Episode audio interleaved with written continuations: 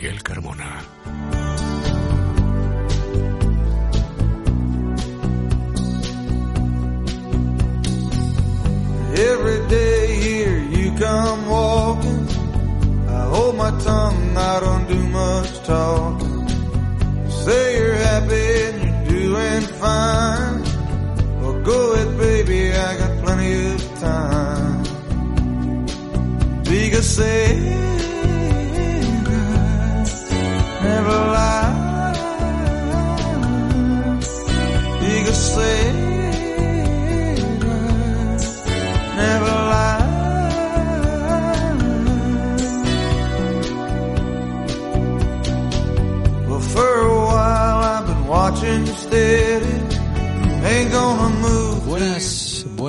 Noches amigos. Buenas noches amigos de Radio Inter. Buenas noches compañeros y amigos de Solos en la Noche. Han muerto nuestros abuelos, abandonados en las residencias, sin atención sanitaria, sin apenas ayuda. Este programa no trata de buscar gratuitamente culpables y no es parte de ninguna opción. Quiero saber por qué han fallecido nuestros abuelos. ¿Por qué los militares encontraron sus cadáveres en algún caso abandonados en las residencias y por qué no tuvieron asistencia sanitaria? ¿Y por qué no se medicalizaron las residencias? ¿Por qué? ¿Por qué? ¿Por qué? Y tratamos de saber la causa, el por qué, para que no se repita, para no tener que enterrar a nuestros mayores sin apenas verles. No ya despedirles, sino siquiera darles el último adiós mientras mantienen sus ojos cerrados, impasibles, tras haber cruzado el umbral de la muerte. Esto es Solos en la Noche, de Radio Inter. Mi nombre es Antonio Miguel Carmona. John está en los controles. Álvaro Gómez, Uri Morales y un equipo magnífico que sabe que el programa de hoy va a ser muy duro. Aquí han venido de todos los colores, del Partido Popular, más incluso que del Partido Socialista, de cada grupo político, sin limitación de espacio, sin cortarles ni cortarles el micrófono, dejándoles hablar y expresarse. Faltaría más. Es lo lógico. Somos un país libre y plural, o por lo menos deberíamos serlo. Cada uno pensamos como queremos, pero nos respetamos. Sea cual sea el color de nuestra piel, la ideología o la religión que profesemos. Pero antes que cualquier partido político, incluso que cualquier religión, incluso que cualquier color, incluso que cualquier opinión, está la verdad. Que se sienta a mi derecha y se sienta a mi izquierda. Y viene a contarnos hoy por qué nos faltan tantos mayores. Lo mismo por eso estamos solos, solos en la noche. Comenzamos.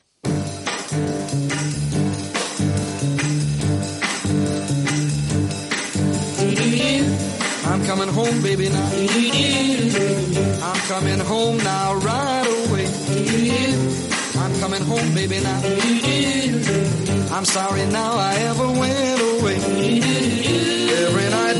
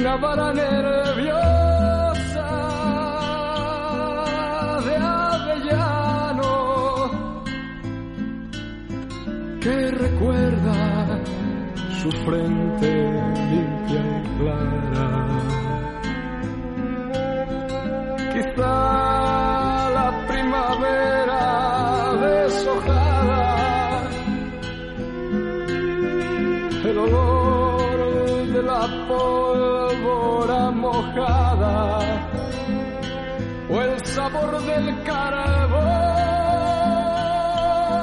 mientras picaba. El abuelo fue picador allá en la mina y arrancando negro carbón quemó su vida. Cuando estaba pensando en hacer este programa, eh, muchos eh, amigos, eh, unos me decían, bueno, van a pensar que estás criticando al gobierno de la nación, otros, bueno, van a pensar que estás criticando al gobierno de la Comunidad de Madrid o de las comunidades autónomas responsables. Al final, me- sinceramente, me da igual. No me da igual lo que ustedes piensen, evidentemente, pero frente a la muerte de miles de ancianos, miles de personas mayores, me da igual.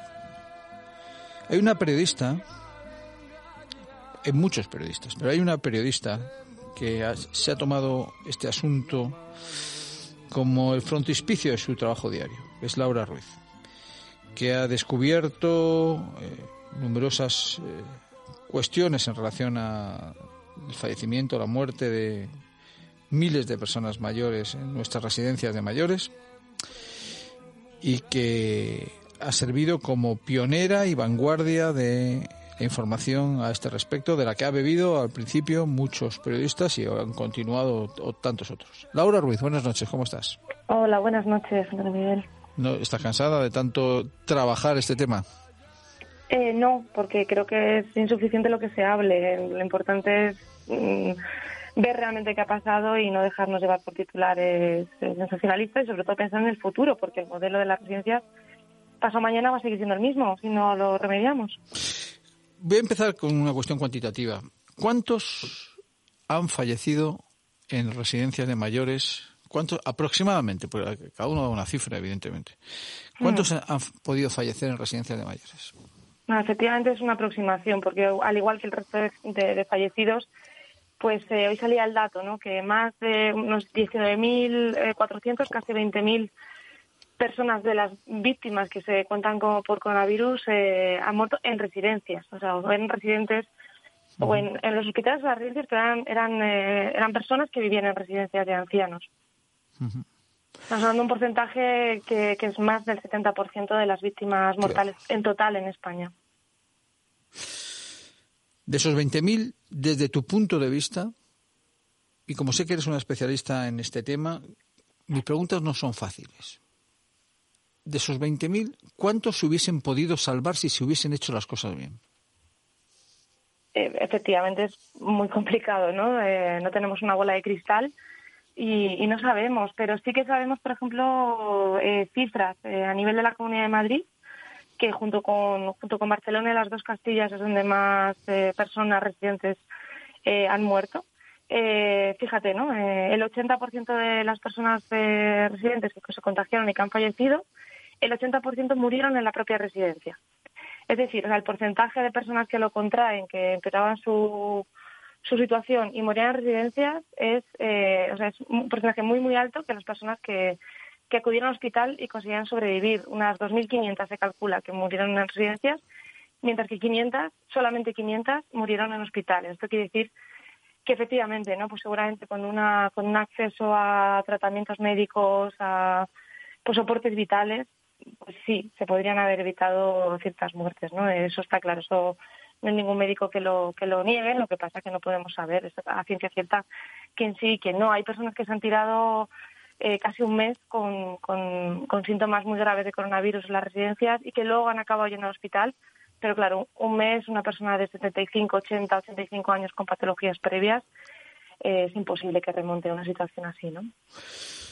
Eh, ¿Tú podrías enumerarme cuáles son las eh, principales causas de este abandono, de estos fallecimientos por encima de lo normal eh, de estas personas mayores en residencias de mayores? ¿Cuáles son las causas? La, la no medicalización de las residencias, la que no, que no permitieran la hospitalización. ¿Cuáles, ¿Cuáles serían las causas de que hayamos perdido a nuestros abuelos? Pues mira, aquí dos cosas importantes. Primero, espero que haya una comisión de investigación que diga a ciencia cierta cuáles han sido las causas. ¿Qué políticas a nivel autonómico, sobre todo, que son quien tiene las competencias, pero qué políticas a nivel, a cualquier nivel, ha tenido, ha tenido esta circunstancia y, efectivamente, ¿no? Y haciendo las cosas bien, ¿qué podría haber pasado? Y por otro lado, se está repitiendo mucho el tema de las residencias medicalizadas, pero yo quiero dejar una cosa clara. Eh, las residencias son para vivir y los hospitales son para que te lleven cuando estás enfermo. Una persona mayor, una persona que vive en una residencia de ancianos, una persona que vive en una residencia de discapacidad, tiene el mismo derecho que tú y yo a cuando está enfermo acudir a un hospital. Entonces, una cosa es que las residencias tengan un personal médico que les evalúe y que les, que les eh, pueda ayudar en un momento dado, pero los hospitales son para llevar a todos los que lo necesitamos, ¿no? incluidas estas personas. Aquí es donde bueno pues aparece el conflicto del protocolo no que habla de excluir única exclusivamente por el lugar de residencia de las personas excluir el, acceso o no a, la sanidad en un hospital. E, ese es el tema no que parece ni ético ni legal como decían estos mails que hemos hemos podido leer todos. Em, al final ha habido una, una, discusión, yo me lo sé porque me he dedicado no al tema de residencia de mayores, pero sí a las comunidades autónomas durante muchos años, pero mm, en la calle hay una discusión sobre quién es la autoridad competente. Es decir, en las residencias de mayores, por ejemplo, de la Comunidad de Madrid, ¿quién es la autoridad competente en relación a las residencias de mayores? Eh, claro, es la Comunidad de Madrid, en teoría es políticas sociales, pero en esta pandemia se ha visto que la cartera de sanidad, tanto a nivel, eh, a nivel estatal como a nivel autonómico, ha sido quien ha tenido que tomar las riendas un poco de las competencias y coordinar. Es verdad que no, no queda claro, y más cuando se excluyen ¿no? a las residencias o este tipo de centros que son vivenciales y no son sanitarios 100%, se quedan un poco excluidos. Pero bueno, la Comunidad de Madrid tomó una decisión que es que la cartera de sanidad absorbiera la de, la de servicios sociales, con lo cual, bueno, eh, ahí quedaba un poco en esas manos. Otra cosa es verdad que desde el Gobierno central se han dado determinadas pautas y la forma de ejecutarlas también dependía mucho de la estructura que hubiera previa a la pandemia, ¿no? Y yo creo que también es ahí lo que tenemos que evaluar, más allá de las órdenes en un momento dado en los últimos tres meses, ¿no? Sino más allá de eso. En eso has insistido mucho durante estos últimos meses, lo que tú acabas de llamar la estructura previa de las mm. residencias sociales previa a la pandemia. Lo que tú has llamado muchas veces el modelo. ¿Por qué falla el modelo? Pues porque lo que se busca no es el bienestar de nuestros mayores ni cubrir sus necesidades, sino un, beneficio económico. Sin más. ¿no? Hay, hay un montón de. Bueno, hay comunidades, por ejemplo, las, las dos Castillas, que yo comentaba, junto con Madrid y Barcelona, que es donde más fallecidos han tenido las residencias. Eh, cerca de un. Eh, depende de qué provincia, pero es que hay provincias en las que el 95% de las plazas de, residentes en, centros de mayores son privadas, concertadas muchas de ellas, es decir, se pagan con impuestos, con impuestos que pagamos todos, pero están gestionadas por una empresa privada que busca el lucro económico, evidentemente, porque es una empresa. Y entonces, bueno, pues ahí es donde hay un conflicto de intereses. ¿Y tú crees que, y casi voy a hablar como economista, eh, voy a decir unas, unas frases muy frías, pero que estoy seguro que tú le vas a sacar la conclusión social o política. Eh, ¿Tú crees que estas empresas privadas de gestión de las residencias de mayores obtienen beneficios reduciendo costes que suponen el abandono, por lo tanto, de nuestros mayores? Yo no me atrevería a decir tanto porque es verdad que hay empresas y empresas, como todo, ¿no? Eh, y políticos y políticos, y economistas y economistas también, ¿no? Pero pero bueno pero cuando a ti te dan x o sea tienes garantizado un, un ingreso por cada residente y no puedes aumentar esos ingresos porque tienes x plazas no tienes más pues tienes que pues de dónde sale esto por reducción de costes no es verdad que muchas veces la reducción de costes puede ser aunque bueno aunque de forma indirecta creo que también le afecta a los residentes pero bueno puede ser por forma de precariedad laboral que es lo que vemos en muchísimas residencias no además una, una precariedad laboral que afecta fundamentalmente a mujeres, ¿no? Por eso yo me permito hablar de las trabajadoras de las residencias, porque, bueno, ellas, ellas lo, lo, son todo, para bien y para mal, ¿no? Y, y entonces por ahí reducir costes. Habrá quien reduzca costes en la comida, evidentemente, y en la limpieza, y en instalaciones, y en lo que sea, ¿no? Pero el problema es cuando estas personas, que esos políticos, esos cargos y esas estructuras administrativas les garantizan esos ingresos por persona, pero luego no cuidan que cuando tú compras algo, tú tienes que saber si el producto que te dan o el servicio que te dan cuando compras es el apropiado a lo que tú has acordado. Si tú no haces esa revisión, pues bueno, estás dando manga ancha a que haya pues, eh, pues empresarios buenos y empresarios malos, eh, sin más, ¿no? Empresarios con más escrúpulos y con menos escrúpulos. Grandes grupos, sobre todo, que es lo que tenemos en España, en el que ni siquiera tenemos una, una cara humana detrás. Tenemos un gran grupo de, de inversores, sin más, que lo único que le interesa son los números, no le interesa la realidad de, de esos centros. ¿Tú crees que la Comunidad de Madrid, en el caso de Madrid, tiene alguna responsabilidad en relación a no haber permitido la eh, hospitalización de los eh, mayores eh, de las residencias? Hombre, responsabilidad tiene que haber. Lo que habrá que ver es si es una responsabilidad política estética, si es una responsabilidad administrativa o es una responsabilidad penal.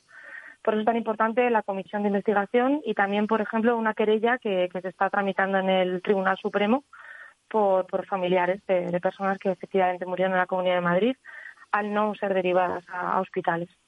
En el enfrentamiento que se, ha producido y se está produciendo entre el consejero de Servicios Sociales de Ciudadanos y el consejero de Sanidad del Partido Popular en relación a quién tiene la responsabilidad de lo que ha sucedido, eh, ¿cuál es tu opinión en relación a ese enfrentamiento? Pues, eh, pues bueno, yo creo que aquí estamos intentando sacar héroes y, y, villanos y es que yo creo que además a nivel político, no solamente en la Comunidad de Madrid, sino a nivel estatal y a nivel local, la, yo veo que los únicos héroes son las trabajadoras de residencias y, sus compañeros y villanos veo por muchos sitios, ¿no? Entonces, bueno, eh, independientemente de que tú, pues bueno, no hayas querido participar en algo, ¿no? Como, como al fin y al cabo las, palabras de Reyero nos hacen nos hacen pensar. Lo cierto es que, que nadie, nadie, fíjate, nos estamos enterando de esto, pues marzo, abril, mayo, junio, o sea, tres meses después de que pasara y después de casi 20.000 muertos no sé si es suficiente para, para ver quién es culpable, pero desde luego, eh, bueno, tienen que dar explicaciones, mínimo en una comisión de investigación, mínimo en el Tribunal Supremo cuando se cuando arranque la querella y, no sé si, si en ningún otro lugar más. ¿Ha pedido alguien una comisión de investigación? Sí, pues el propio Reyero, por ejemplo, decía, decía, bueno, ha dicho en varias ocasiones que, que bueno, que lo que le había pasado, lo que había, lo que había pasado no le parecía no le parece normal, que preveía ¿no? que podía tener consecuencias legales y ha dicho que estaba deseando que hubiera una comisión de investigación para aclararlo. No sé si saldría, no sé si va a salir beneficiado él pero, pero bueno, yo encantada. Cuantas más comisiones de investigación y más blanco sobre negro se ponga, mejor. Bueno, en esto parece evidente, ¿no? Que necesitamos una comisión de investigación. Es decir, no se trata de señalar a la Comunidad de Madrid, porque mira, eh, esta mañana, este, casi este mediodía, un periodista deportivo muy conocido, muy amigo mío, me decía, oye, esto de la residencia mayores, al final, ¿quién es el responsable? ¿El consejero de Servicios Sociales de Ciudadanos? ¿El consejero de, de, Sanidad del Partido Popular, la presidenta del Partido Popular Ayuso o el ministro Illa. Es decir, el propio periodista no sabía quién podía tener la responsabilidad. Entonces, yo creo que está claro que si hay algunas dudas de unos y otros, una comisión de investigación para esclarecer y por lo menos eh, informar, honrar y respetar a los familiares de los fallecidos que necesitan respuestas, ¿no? Entonces, yo tampoco escucho mucho a la oposición pedir esa comisión de investigación, ¿no?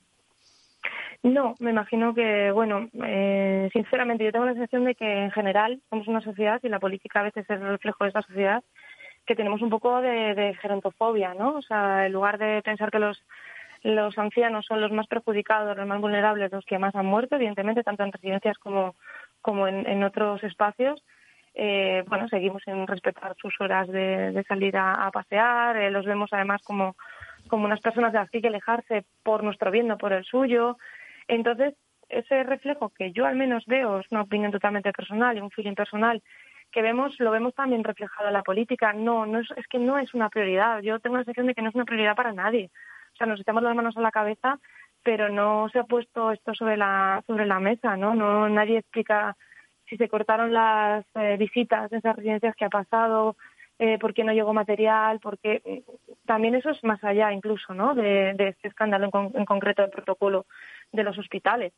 Eh, también hubo, hubo reticencias por parte de muchos directores de hospitales de, este, de, este, estilo, dicen incluso, eso yo ya no lo sé porque ya son rumores, pero que, que hubo incluso peticiones, ¿no? De que este protocolo se llevara a cabo así desde los hospitales. Bueno, pues vamos a ver un poco, ¿no? Eh, qué ha pasado. Lo que pasa que me temo que no es una prioridad, eh, no lo ha sido y no es una prioridad. Y lo que más me temo, más allá de, de este de este hecho puntual, aunque llevemos unos meses con ello, es que no lo va a seguir siendo. Es decir, o sea, yo veo que las residencias van a seguir siendo un lucro que cuando se interesan los grupos es por, los grupos eh, de inversiones porque hay dinero ahí y, no veo que, esté reco- reconocido ¿no? los derechos sociales pues el derecho por ejemplo que tienen no se habla ¿no? de los derechos de las personas mayores a permanecer en su casa que es lo primero que tendríamos que garantizar a nivel local esto tiene competencia eh, los ayuntamientos y a nivel comunidad para, para el tema presupuestario, que tengan ayuda a domicilio, que no tengan que ir a una residencia si no quieren,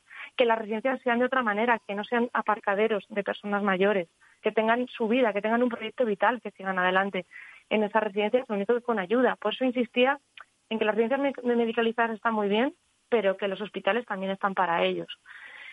Y creo eso, que no hay esa sensación ni en la oposición, ni en el gobierno, ni, ni, ni la ha habido, ¿no? Porque no veo que sea un, pues un espíritu de la sociedad preocuparnos por nuestros mayores, pese a que en el mejor de los casos todos nosotros llegaremos a, a ser mayores, ¿no? En el mejor de los casos.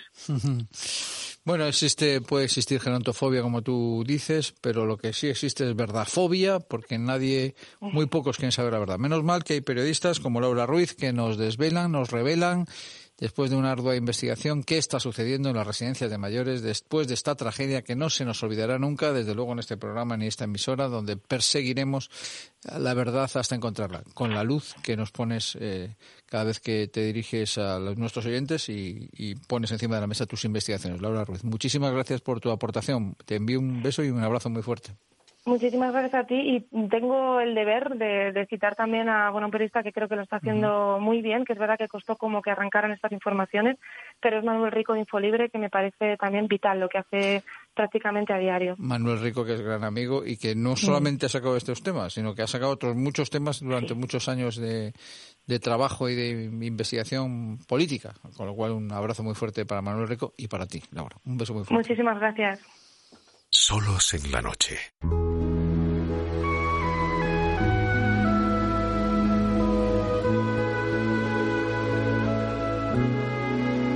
si se llevasen el miedo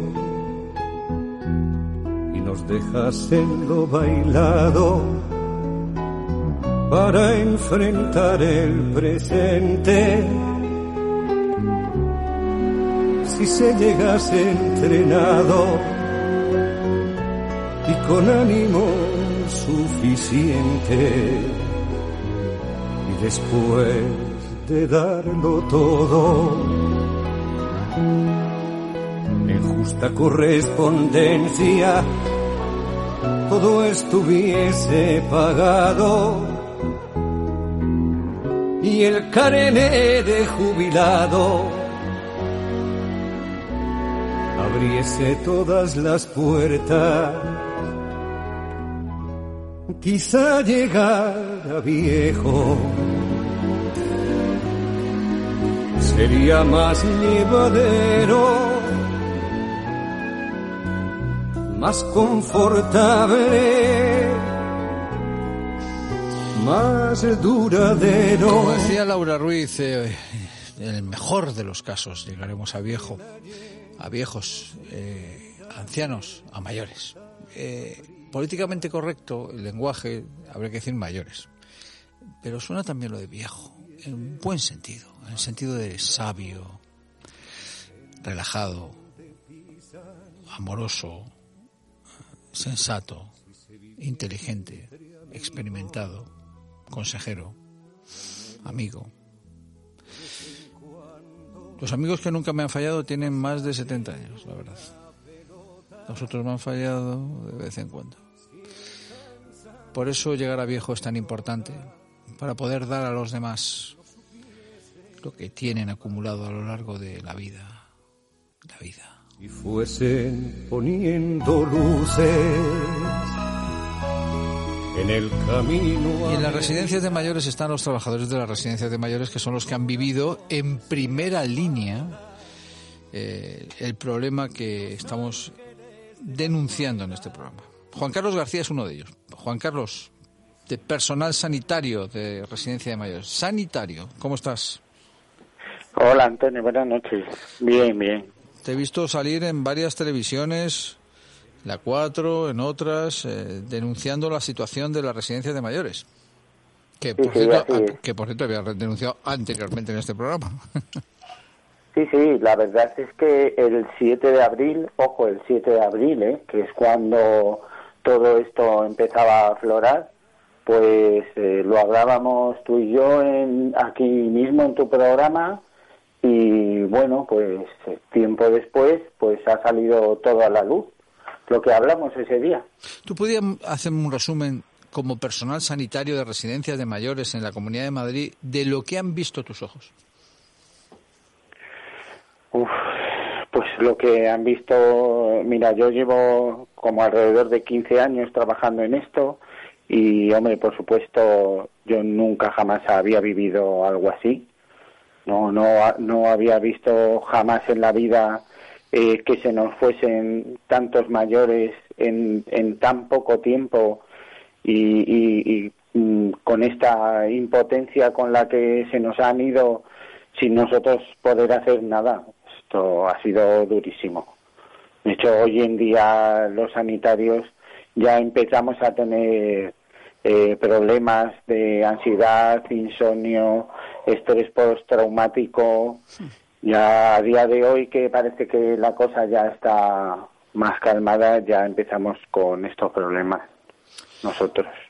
¿Por qué no se hospitalizaron a las personas enfermas en la residencia de mayores?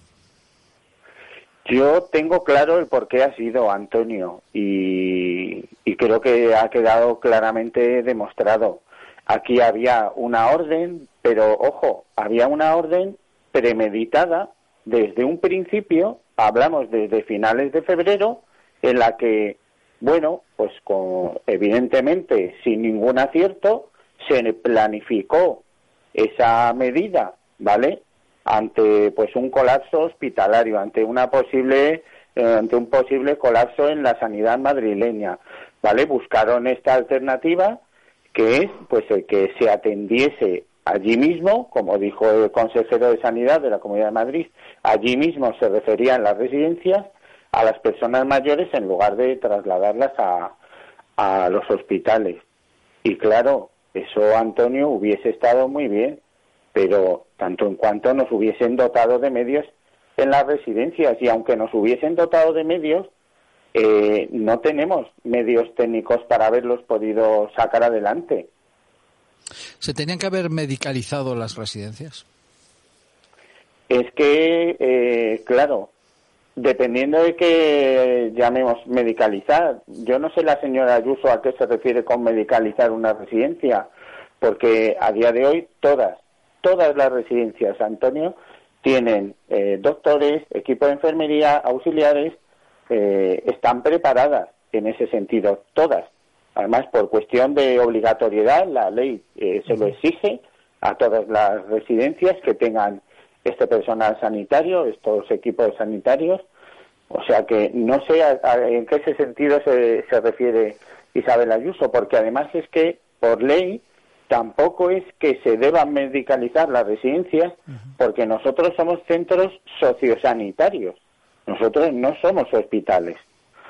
O sea, por tanto, no sé, yo creo que además hay, hay como una especie de vacío legal que no está muy claro quien haya querido llevar esto a cabo, no está muy claro qué es lo que quería hacer.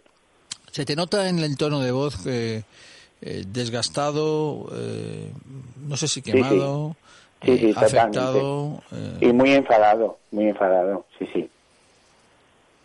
Estoy muy enfadado y es más, yo, Antonio, yo necesito, es una necesidad imperiosa que alguien pida perdón. Es que lo necesito, pero no lo necesito por mí como personal sanitario. Yo es una cuestión de tiempo que, bueno, pues lo que siento se me pase, pero yo necesito que alguien pida perdón a mis compañeros, necesito que alguien pida perdón a los familiares de, de, de, de las personas mayores que se han ido, yo necesito que pidan perdón a Laura, que es una una chica que ha perdido a su padre con toda esta crisis eh, mediante una serie de negligencias sabidas que, que parece rocambolesco. Yo necesito que alguien la pida perdón a Laura. Es que no se puede quedar esto así, Antonio. ¿Quién tiene que pedir perdón? Pues sin lugar a dudas, eh, quien no ha puesto los medios suficientes para, para que esto no haya sucedido. Es que esto es una catástrofe eh, y, y es que es incontable, Antonio, lo que ha sucedido en la Comunidad de Madrid. Yo sigo asombrado porque, claro, yo estudio, veo los datos de lo que ha sucedido, de cómo eh, ha ido el coronavirus en toda España y, claro, yo veo que la incidencia que ha tenido en la Comunidad de Madrid, pues, por ejemplo, no la ha tenido en Andalucía, con ocho provincias, con evidentemente muchos más habitantes que en la Comunidad de Madrid, que somos siete millones. Claro, yo me pregunto, ¿qué es lo que ha sucedido en la Comunidad de Madrid? Que no ha sucedido en el resto de comunidades autónomas. Quizás sí, más o menos en Cataluña, que Cataluña y Madrid parece ser que han sido los epicentros de, de, de esta crisis, pero es que no sé, no no acierto a comprender eh, por qué esos números en Andalucía y por qué estos números en la Comunidad de Madrid, no sé. Es evidente que algo en la Comunidad de Madrid se ha hecho mal.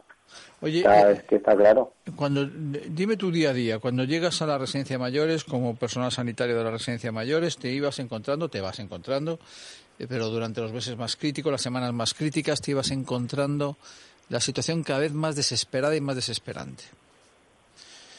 Sí, sí, yo llegaba a trabajar y, bueno, llegabas, eh, no sabías lo que te ibas a encontrar en el sentido de eh, cuántas personas mayores más eh, habían empeorado respecto al día anterior.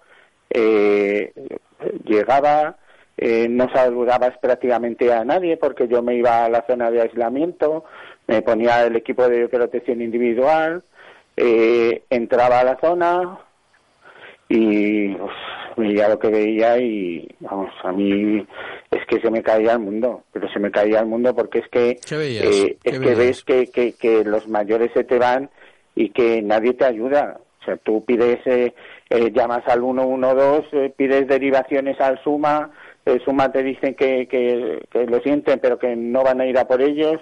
Nosotros damos el 200% con los pocos medios que tenemos eh, eh, para intentar sacar adelante a, a esas personas que tenemos ahí y, y el ver que, que, que, que no puedes, que es que tú lo estás dando todo y no llegas. Es que es una impotencia tremenda. Has dejado muchos amigos por el camino. Sí, sí, muchos, muchos y, y muchas personas a las que quería muchísimo, sí, sí. ¿Estabais protegidos los trabajadores suficientemente? Yo en mi centro, por ejemplo, sí, desde el primer día además, pero claro, yo, a mí me consta que, que en otros centros no ha sido así. El problema de las residencias de mayores, como nos decía Laura, Laura Ruiz, eh, viene de atrás, es decir, eh, ¿es un problema de modelo, es un problema de gestión o es un problema de gestión en las últimas semanas por parte de la presidencia de la Comunidad de Madrid? No, no, esto viene desde hace, eh, además me atrevo a decirte, muchos años más atrás. Eh, llevamos como alrededor de siete, ocho años donde eh, vamos cada vez a una situación más crítica en estos centros y además eh, creo que tampoco se debe criminalizar, eh, ojo, siempre con, con recelo, vaya, con, con unos márgenes a las empresas que gestionan las residencias porque, claro, es que llevamos eh, de siete años a esta parte con unos recortes eh, bestiales y, claro, donde aquí pues todos hacemos lo que podemos. O sea, yo mm, te puedo decir, hace siete años en mi empresa tuvieron que cerrar un centro de día que estaba full time, a plena capacidad, lo tuvieron que cerrar por, por los recortes que, que metió en, en, las plazas de centro de día la Comunidad de Madrid, que luego a continuación esos recortes fueron en, en las plazas residenciales, por ponerte un ejemplo. Eh, nosotros, los trabajadores sociosanitarios a día de hoy, Antonio, que esto es, alguien, es algo que mucha gente no sabe, estamos sin convenio colectivo propio de la Comunidad de Madrid, que yo creo que somos los únicos en, en toda España que no tenemos eh, convenio colectivo, porque hace un año y medio, pues nuestro convenio, pues alguien pues se lo cargó y estamos sin convenio colectivo en la Comunidad de Madrid. El personal sociosanitario de las residencias privadas de mayores. Y así estamos desde hace un año y medio. Es que eh, viene de, de generación en, en degeneración eh, todo esto, pero ya desde hace mucho tiempo. Sí, sí, esto no es una cosa de coronavirus. Se ha dicho muchas veces que los médicos, los enfermeros, las enfermeras, de las doctoras de la sanidad pública estaban en la vanguardia de la lucha eh, contra el coronavirus jugándose la vida, pero si hubiera que establecer algún grado de jugarse la vida, cosa que no se debe hacer en ningún caso, pero si tuviera que decir, eh, yo creo que aquellos, aquel personal sanitario en las residencias de mayores que han sido verdaderos focos de coronavirus, donde han sido eh, jaulas de, de, de recintos cerrados donde morían y vosotros luchando y nosotros fuera eh, confinados, habéis estado muy solos. Muy solos, sí, sí, totalmente. Yo eh, me he sentido, eh, no, no por mi centro de trabajo, pero sí por las autoridades. O sea, yo eh, yo, yo, te puedo decir que es que a nosotros prácticamente eh, los únicos que nos han ayudado ha sido eh, nuestro alcalde de, Morata de Tajuña con desde el ayuntamiento poniendo todos los medios todos los recursos municipales a nuestra disposición no solo en nuestro centro sino en las otras dos que hay en nuestro municipio. Y, y gracias a él eh, pues no hemos, no hemos y, y, a la UME por supuesto que fueron los que han venido no solo a nuestro centro de trabajo sino a otras muchas residencias que son quienes nos han ayudado de una manera o sea es que es, es estar trabajando y ver que, que viene la UME y sentir así como una sensación de alivio y cuando nos ayudaron a, a, gestionar los aislamientos de la residencia a separar el centro de trabajo, una zona sucia, una zona limpia, como se suele decir. Eh, han sido momentos puntuales en los que hemos sentido un poco de, de alivio de compañía, pero en, en general nos hemos sentido muy solos. Sí, sí.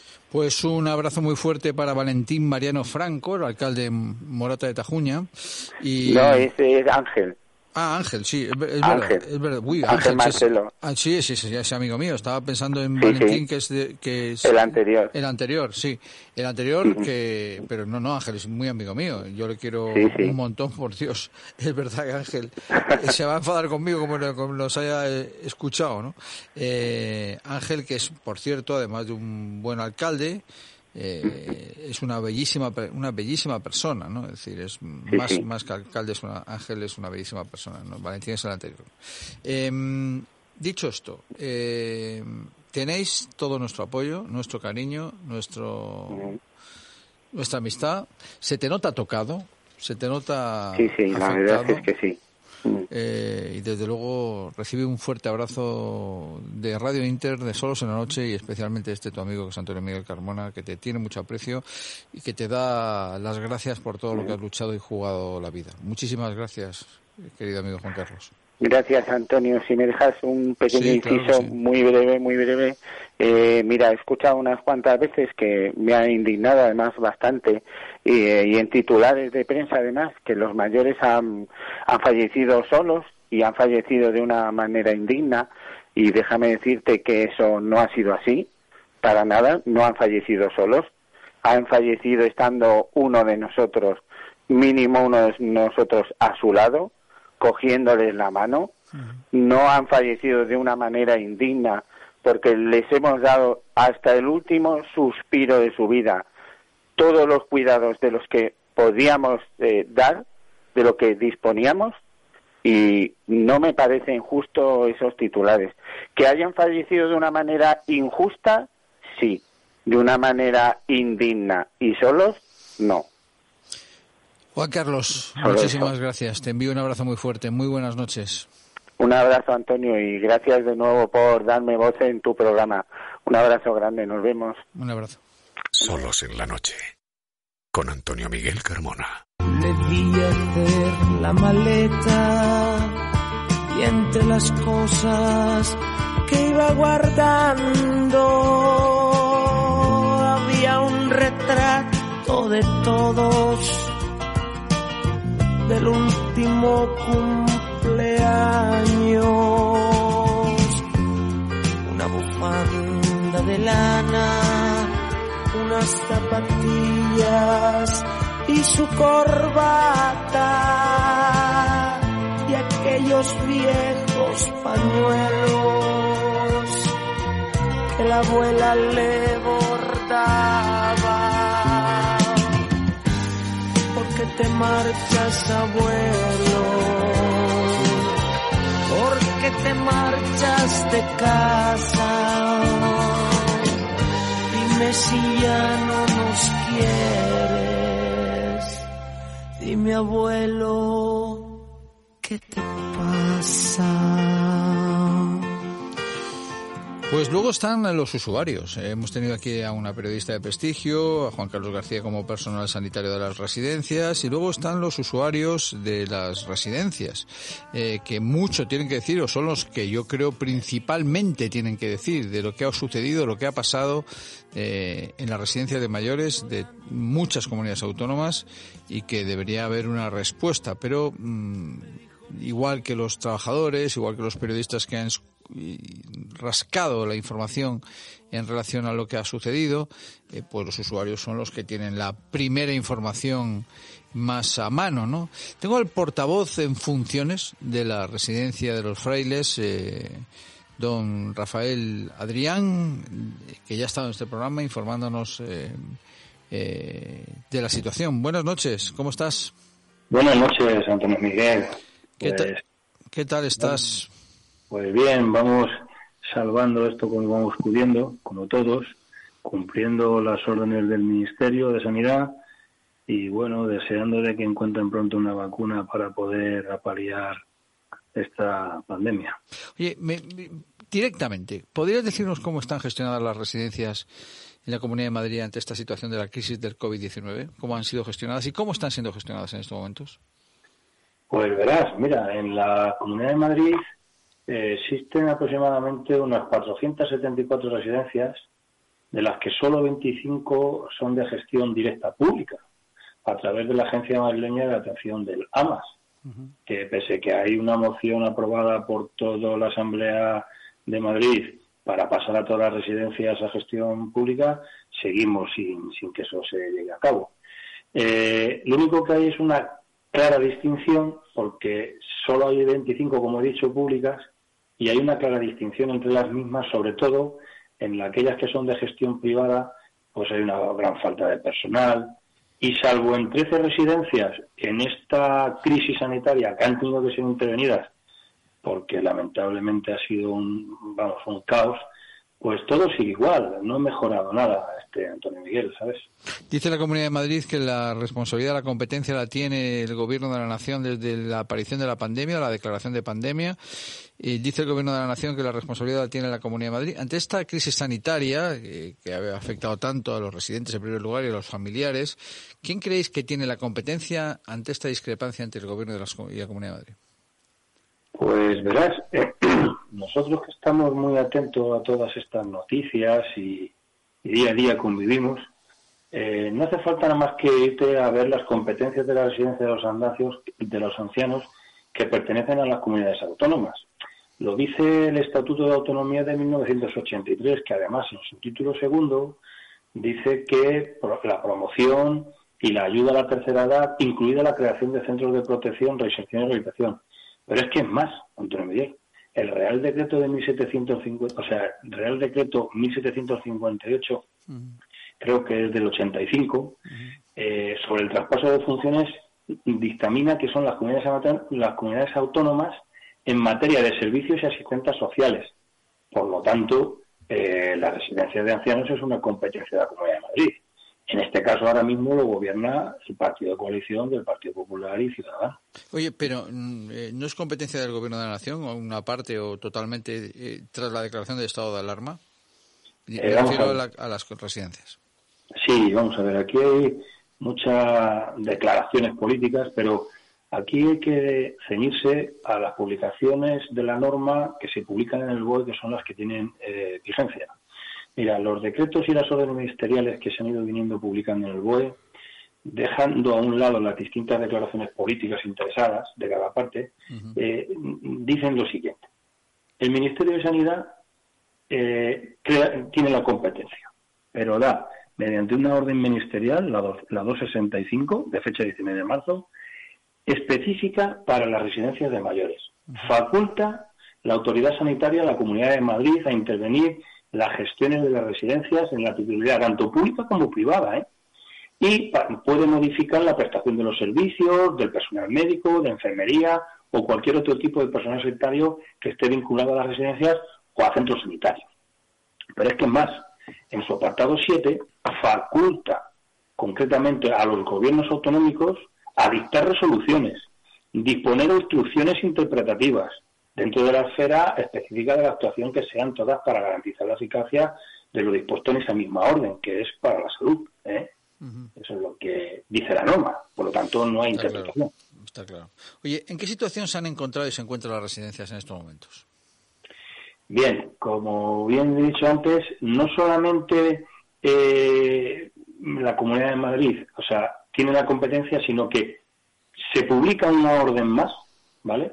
El día 3 de abril, en la 322, donde además ahí nos deja claro que en esa orden anula varias órdenes dictadas y establece nuevas medidas para atender necesidades urgentes de carácter social.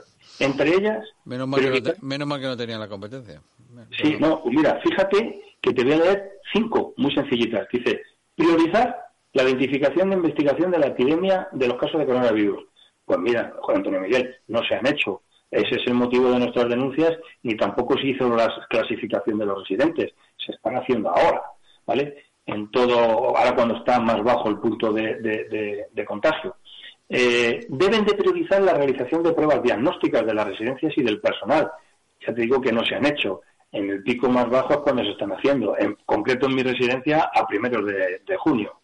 Esta orden les permitía la intervención total por motivos de salud pública de las residencias. Pruebaré yo que han intervenido 13. Eh, la modificación del uso de los centros de residencias objeto de esta orden para la utilización como espacios para uso sanitario, incluso en manera de me- medidas de, mate- de recursos humanos y medios para la gestión. Por lo tanto, la competencia mm, desde la Comunidad de Madrid. Oye, eh, ya no solo como, ocupación, porta- sí. como portavoz en funciones de, del Consejo de Usuarios, eh, sino como, como ciudadano familiar de, de una residente, eh, ¿qué medios han faltado? Pues verás, eh, la, la Comunidad de Madrid, eh, el gobierno de la Comunidad de Madrid eh, es- eh, nos, nos informa todos los días de que está preparada la Comunidad de Madrid para cualquier cosa, para tal, que tiene medios y demás. Bueno, no hacen falta nada más que escuchar la prensa de hoy, la televisión, donde hay manifestaciones de los vecinos de la Poveda, donde su centro médico está cerrado desde, desde marzo, o sea, desde abril, que eh, se hizo la, la, la crisis esta. la- Entonces, eh, bueno, pues eso es una falta de medios. Es más, en la, nuestra residencia, nosotros, a través de nuestras intervenciones y de la de protección civil, hemos, hemos suministrado pantalla de protección facial. Yo mismo he suministrado mil mascarillas quirúrgicas y 250 EPIs completos con patuco, gorro y bata procedentes de una donación de la empresa JHK. Pero eso no lo tenías que haber llevado tú, lo tenía que haber provis- provisionado Bien. la, o Bien, pero la administración. Ya, ya, pero mira, los trabajadores que tienen contacto con nosotros, porque es normal, eh, fíjate hasta qué punto ese material que hemos tenido que suministrar porque ellos no tenían y el poco que disponían lo manejaba el director del centro a contagotas y se lo daba a quien a su criterio se lo daba, ni siquiera a criterio médico. Entonces, había muchos trabajadores que no tenían, por lo tanto nosotros hemos tenido que suministrar. Y además hemos tenido que, además mediante un escrito firmado, darle la competencia de guardia y custodia a los delegados de prevención para que hiciesen un buen uso del reparto, o sea, tremendo. O sea, que lo que dicen no se ajusta a la realidad. ¿Se podían haber evitado tantos fallecidos? Pues se podrían haber evitado, sí, eh, si se hubiesen intervenido y se hubiesen puesto los medios. No que ahora se están poniendo, pero cuando ya eh, los fallecimientos han sido tremendos. Mira, luego dicen que si de recursos, que si se ha recibido algún tipo de ayuda. Yo lo único que puedo decir es, vuelvo a insistir, aquello que se publica en el BOE que es lo que tiene veracidad, ¿vale? El Ministerio de Sanidad eh, ha, dado 300 millones para reforzar a, a las residencias. Dio 210 millones a las comunidades autónomas, pero en, concreto 300 millones para reforzar las residencias. Pues, pues, eso te iba a preguntar, de esos millones de euros que da el gobierno de la nación a las comunidades autónomas, ¿a dónde han ido a parar? Pues verás, es una reflexión que nosotros tenemos que nos gustaría que hiciesen público, dado que siempre argumentan que está todo correcto, está todo perfecto, tanto en las cartas como da también por parte del director de, del centro, pues nos gustaría saber que hiciesen no solamente lo que ha aportado la Comunidad de Madrid, sino este, este dinero adicional, cómo se ha distribuido y en qué. No me gustaría pensar que se ha distribuido, como hemos visto en televisión, en bocadillos o tal, o en fin, no sé, o en cualquier otra cosa que no haya sido de verdad para ayudar a los residentes. ¿Qué esperas que pase? Pues verás, todo esto no lo digo yo, está puesto ya en los tribunales, eh, que ha quedado bastante claro. Entonces, nosotros lo que queremos que, mm, no sé, es, al margen de todo lo que diga la justicia, Antonio Miguel, mm. nos gustaría que se que se publicara eso, dónde han ido esos, esos, esas partidas de, de, de, esos 300 millones, que se dejen de peleas y se preocupen de verdad de los residentes, que están en la misma situación que estaban. Les tengo que recordar a todos los oyentes que siguen los pobrecillos confinados en una habitación y en una silla, donde ahora, primero de mes, como ya les han hecho algunos los test, han dado muchos positivos asintomáticos que les han vuelto a confinar fuera ahora de otro del espacio donde estaban y que ahora es cuando están empezando a dejar a los familiares que les veamos una vez a la semana, media hora, y siempre la misma persona, y vuelven a ir a su habitación.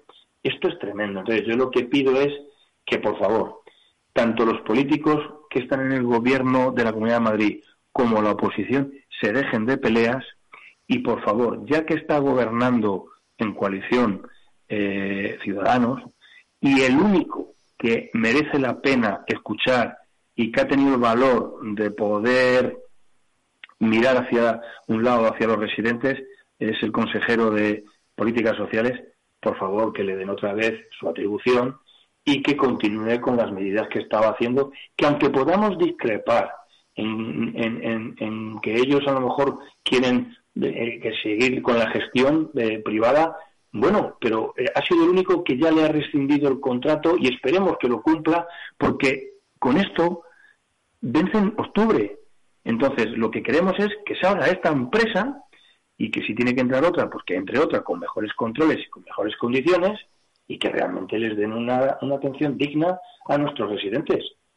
Y esto es lo que esperamos. O sea, no esperamos otra cosa. Visto lo visto, Antonio Miguel, aquí lo único que prima es más la política y echarse las culpas unos a otros más que arremangarse y bajar al pilón y realmente tal. Tengo que decir una cosa, si me permite, Antonio Miguel. Claro que sí. Mira, eh, yo no voy a hablar ni mal ni bien de ninguno, cada uno tira para lo suyo, pero sí voy a poner un hecho relevante que me ha dolido mucho. Mira, eh, el gobierno de la, de la Comunidad de Madrid ha sacado pecho con la instalación del hospital que hizo. Allí podía haber derivado a todos los residentes, quien no lo hizo.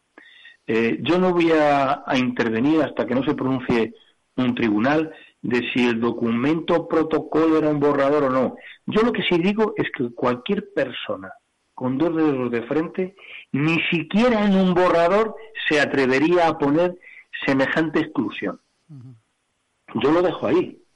Entonces, pues bueno, lo que pido es que ya que ellos son de esa manera de pensar, tanto si fuese en un borrador como en un protocolo, que parece ser que así ha sido, pues hombre, que le devuelvan otra vez en la tutela a- a- al consejero este eh, Alberto Rivero, jolín, que por lo menos eh, está haciendo algún que otro gesto a favor de los residentes y se preocupa. En fin, eh, es lo único que pido desde aquí. Vamos, lo pido con todo, con, con- vamos, más alto no lo puedo decir. Rafael Adrián, una voz eh, entendida, eres un auténtico experto, familiar de usuario, eh, eres el que más luz nos pones junto con los trabajadores y, los, la periodista Laura Ruiz, eh, y Manolo Rico, por supuesto. Eh, eh, muchísimas gracias por estar con nosotros y darnos esa versión, que es la versión de los que estáis sufriendo con tu familiar en una residencia y la que los que estáis viviendo directamente el, problema. Ahí no hay vuelta de hoja, ni politización, ni leches. Es decir, es tu, tu madre, ¿no? Exactamente. Es mi madre, ya, ya dije en otra ocasión que antes vivían los dos, ya falleció mi padre y ahora, bueno, pues mi madre, que por cierto estoy contento porque ha sido ahora en, en junio cuando les han hecho las pruebas y ha dado eh, que tenía, ha pasado el coronavirus así, de forma asintomática y ya está negativo. Pero fijaos eh, eh, el- eh, la cantidad de residentes que por no haberle hecho las pruebas, muchos han fallecido, otros han contagiado a diestro y siniestro entre los mismos trabajadores y esto ha sido un caos, un caos que esto no tiene justificación ninguna, más que no ha habido medios, y esta es la realidad. Y los medios que hay ahora, pues llegan tarde.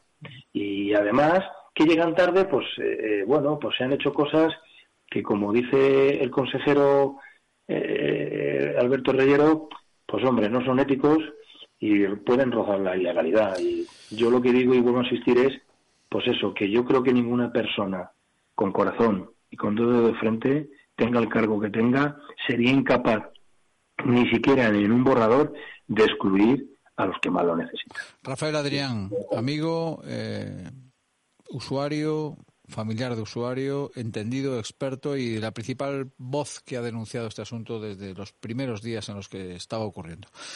Toda nuestra solidaridad y nuestro cariño. Te enviamos un abrazo muy fuerte. Muy buenas noches. eh, Muy buenas Rafael. noches y gracias a vosotros por dar voz.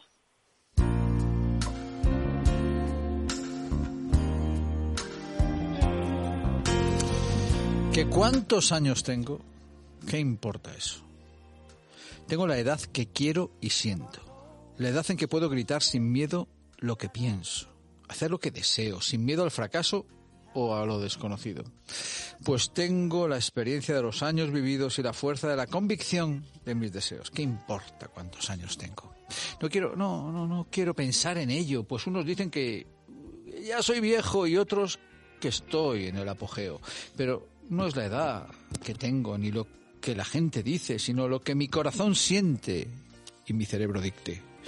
Tengo los años necesarios para gritar lo que pienso, para hacer lo que quiero, para reconocer hierros viejos, rectificar caminos y atesorar éxitos. Ahora no tienen por qué decir, estás muy joven, no lo lograrás, estás muy viejo, ya no podrás. Tengo la edad en que las cosas se miran con más calma, pero con el interés de seguir, de seguir, de seguir creciendo. Tengo los años en que los sueños se empiezan a acariciar con los dedos. Las ilusiones se convierten en esperanza. Tengo, tengo los años en que el amor a veces es una loca llamarada ansiosa de consumirse en el fuego de una pasión deseada y otras es un remanso de paz como el atardecer en la playa. ¿Que cuántos años tengo? No necesito marcarlos con un número, pues mis anhelos alcanzados, mis triunfos obtenidos, las lágrimas que por el camino derramé al ver mis tranca- truncadas, valen mucho, mucho más que eso. José Saramago. Buenas noches, amigos. Buenas noches, España.